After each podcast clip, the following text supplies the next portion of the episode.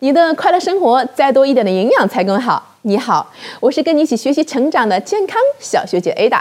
今天我们一起来了解的健康生活知识点是：脂肪是能量供应的高手。爱美的女生啊，不要谈脂色变。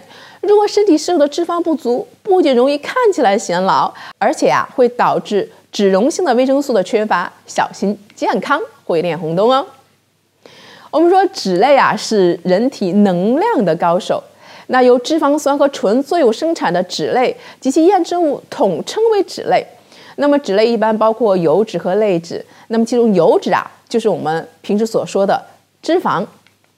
那么脂肪呢，是构成人体器官和组织非常重要的一个部分，也是产生热量的一个主要来源。你知道吗？一克脂肪在体内氧化呀，可以产生九千卡的能量。那么比蛋白质和碳水化合物所产生的能量总和还多。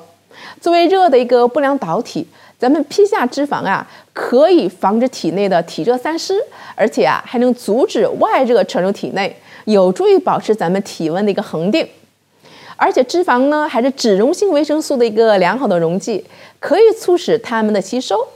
脂肪摄入不足啊，可能会导致脂溶性维生素的缺乏。除此之外呢，脂肪还是人体食物中最基本的构成部分。比如说各种动物性油啊和植物油啊、坚果和油炸食品等等。所以说呢，动物脂肪呢包括陆地与海洋动物的体脂啊、奶脂和禽肉类的一些脂肪啊，含饱和脂肪酸和不饱和脂肪酸比较多。那么含磷脂较多的呢有蛋黄、肝脏、大豆、胚芽、花生等等。那么含胆固醇丰富的食物呢，比如说有动物的脑、肝、肾。那肉类和奶类啊，也含有一定量的胆固醇。好了，今天就是我们对脂类的介绍，你记住了吗？下期我们不见不散吧。